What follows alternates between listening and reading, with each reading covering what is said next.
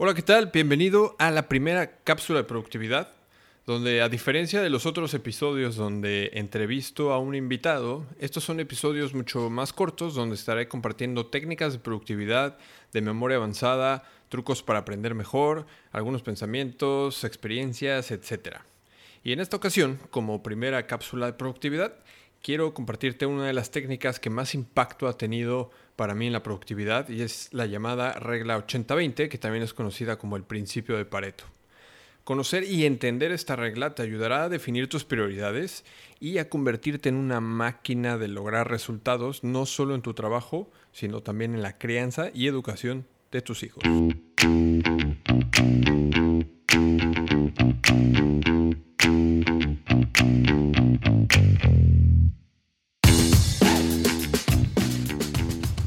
Hace poco escuché la historia sobre un papá que estaba en plena misión de ser más consciente y estar presente en los tiempos que pasaba con su hijo.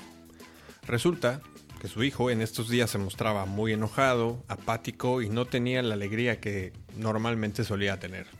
Este papá cuenta cómo es que a pesar de que se esforzaba y trataba de involucrarse más y más, lo invitaba a jugar juegos de mesa, a ver películas, salir a jugar al parque, la pelota y todo esto sin lograr ningún resultado. El niño seguía con la misma actitud.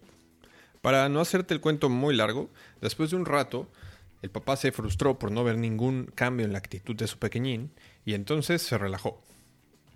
Un día, mientras el hijo estaba jugando en su computadora, el papá se le ocurrió ponerse a leer las historietas favoritas de su hijo el papá empezó a generar verdadera curiosidad por los personajes de las historietas y empezó a hacerle preguntas a su hijo sobre qué es lo que pensaba de ciertos personajes, de esto, de lo otro, ciertas historias, situaciones, y de repente el niño empezó a mostrar interés, se sentaron juntos y empezaron a envolverse en la plática.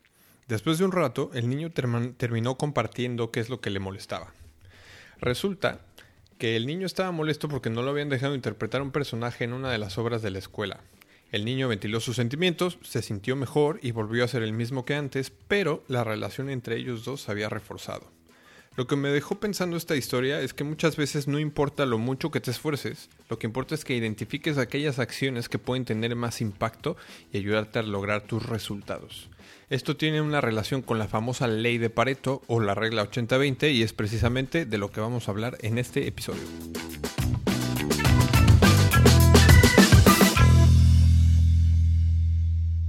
Antes de entrar en detalle a explicarte qué significa esta regla, hay un par de conceptos que me gustaría definir y que tengamos claros. ¿Qué significa ser eficiente y qué significa ser efectivo? Ser efectivo se trata de la capacidad que tenemos para lograr lo que deseamos o lo que nos proponemos, o sea, hace lograr nuestras metas. Y ser eficiente es llevar a cabo una tarea determinada, independientemente de que esta tarea sea importante o no, de la manera más económica posible, gastando la menor cantidad de recursos.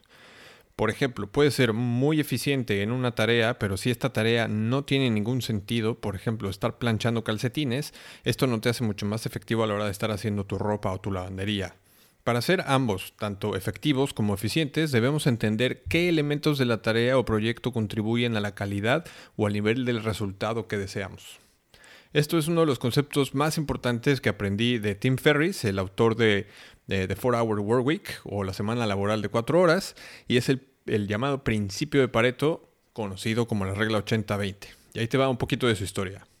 Esta regla lleva este nombre gracias al economista italiano Vilfredo Pareto, que en 1986 se dio cuenta que el 80% de las propiedades en Italia pertenecían al 20% de la población, y aquí es donde nace esta regla que podemos definirla mm, de las siguientes maneras. El 80% de las consecuencias se deriva del 20% de las causas o el 80% de los resultados procede del 20% de los esfuerzos realizados y del tiempo invertido. Otro ejemplo aplicado en los negocios podría ser el 80% de los beneficios de una empresa proviene del 20% de sus clientes y probablemente del 20% de los productos de su inventario. Si nos enfocamos en el 20% de las acciones que podemos hacer, que nos van a dar o nos van a hacer obtener ese 80% de los resultados de lo que nosotros deseamos, nuestras vidas pueden cambiar de una manera exponencial.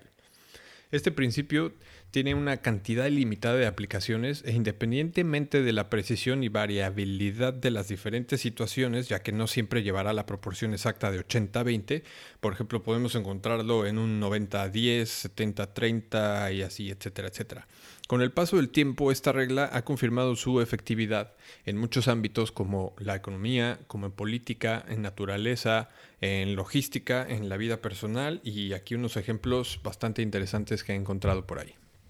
Aproximadamente el 20% de las palabras en la mayoría de los idiomas conforman el 80% de las conversaciones que se tienen entre las personas.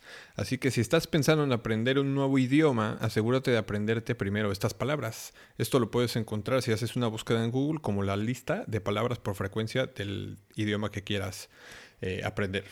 Otro ejemplo, probablemente el 80% de los artículos que lees solamente te dan un 20% de información nueva o relevante. Entonces, ¿por qué perder el tiempo leyendo esos otros artículos? Ahí es donde tendríamos que aprender a identificar esos artículos que realmente nos están dejando conocimiento nuevo. Eh, otro punto, menos del 20% de las personas que conforman lo que tú llamas amigos y familia te generan el 80% de felicidad, soporte y emociones positivas en tu vida. Así que es importante que enfoquemos la atención y el tiempo que le dedicamos a estas personas que nos están entregando este 80%. De hecho, podría jurar que el 20% de lo que te estoy explicando en este episodio va a darte el 80% del valor que vas a extraer de este mismo. Y esto no significa que te puedas saltar el episodio o que puedes adelantarle. Cuando yo empecé a aplicar esta regla en mi día a día, empecé a notar cambios inmediatamente y si te fijas a detalle a tu alrededor, te puedo apostar que la mayoría de las personas que consideramos como exitosas aplican esta regla ya sea de una manera consciente o inconscientemente. Cuando a esto lo podemos llamar como el mínimo indispensable y cuando hablamos del mínimo indispensable no significa que seamos flojos, al contrario, hacer esto inteligentemente puede tener un impacto significativo en tu nivel de eficiencia y en tu nivel de efectividad. Seguramente algunos de ustedes ya han escuchado sobre esta regla y tal vez hasta la estén aplicando en su día a día. Y también, seguramente, hay quienes lo están escuchando por primera vez y el simple hecho de poner atención a tu alrededor y ver cómo este principio está presente en casi todos, en casi todo, podrás ver el impacto que esto puede tener en tus resultados. Independientemente de si ya has escuchado sobre esta regla o no, me gustaría dejarte una tarea y esta tarea la puedes aplicar en tres diferentes áreas de tu vida. Lo que quiero es que empieces a ver todo el mundo con tus lentes de 80-20. Entonces, por ejemplo, en tu trabajo, ya sea que estés teletrabajando o trabajando remotamente o en persona, cuando te encuentres en una junta aburrida de trabajo o redactando tu siguiente correo electrónico, me gustaría que pienses, si pudiera eliminar el 80% de esto, ¿qué partes son las que quedarían? ¿Qué tareas me permitirían llegar a mi resultado deseado más rápido? Ahora, en casa, te puedes hacer la siguiente pregunta. ¿Cuáles son las tareas que hacen más feliz a tu pareja? ¿O cuáles son esas tareas que te darían más satisfacción al haber hecho en tu casa? Te voy a dar una pista. Seguramente esa tarea es la que más pereza o más flojera te está dando a hacer. Por ejemplo, arreglar el jardín, limpiar tu armario, no sé, tú sabrás. Ahora, con tus hijos.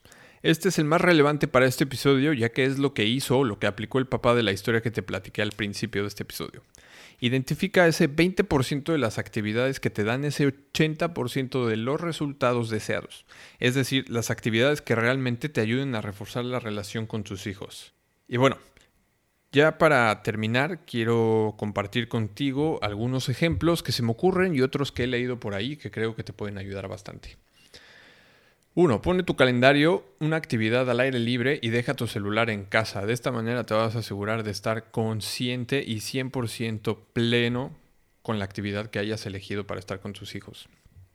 Otro punto, cuando tu hijo o tus hijos estén regresando de la escuela, que al menos uno de los dos papás esté disponible en casa para escucharlos.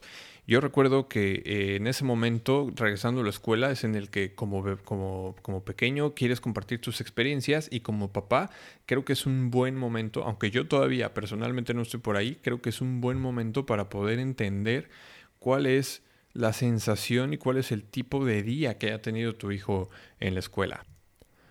Otro punto, y este tiene que ver con memoria.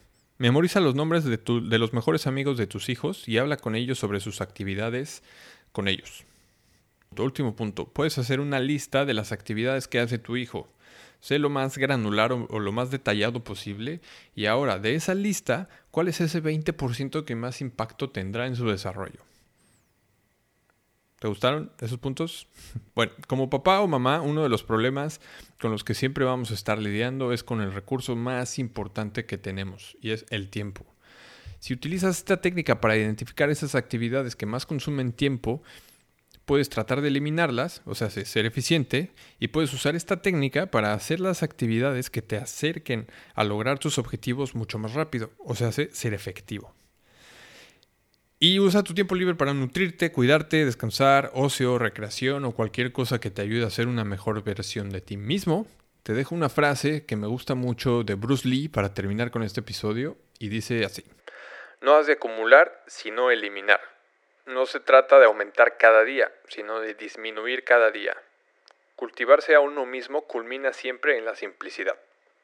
Bruce Lee.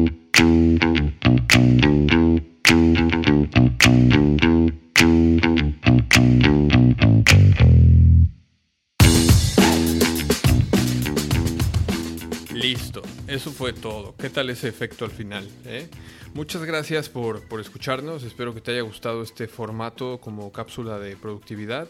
Si quisieras compartir con nosotros cómo es que tú aplicas esta regla o qué efectos o qué, cómo ha influido desde que has escuchado esto en tu día a día, puedes escribirnos directamente en Facebook o en Instagram o bien dejarnos en la página web un comentario en la sección de contacto. Muchas gracias por escucharnos. Si te ha gustado el contenido que acabas de escuchar, suscríbete al podcast en tu reproductor favorito para enterarte cada vez que salga un nuevo episodio y no dudes en dejarnos una reseña de 5 estrellas en Apple Podcast para ayudarnos a llegar a más gente. Por último, si consideras que este contenido le puede ayudar a alguien que conozcas, no te olvides de compartirlo en tus redes sociales y etiquetarnos como arroba padres productivos en Facebook e Instagram. Yo soy Ray López, soy experto en procrastinar inteligentemente. Nos vemos en el próximo episodio. Chao.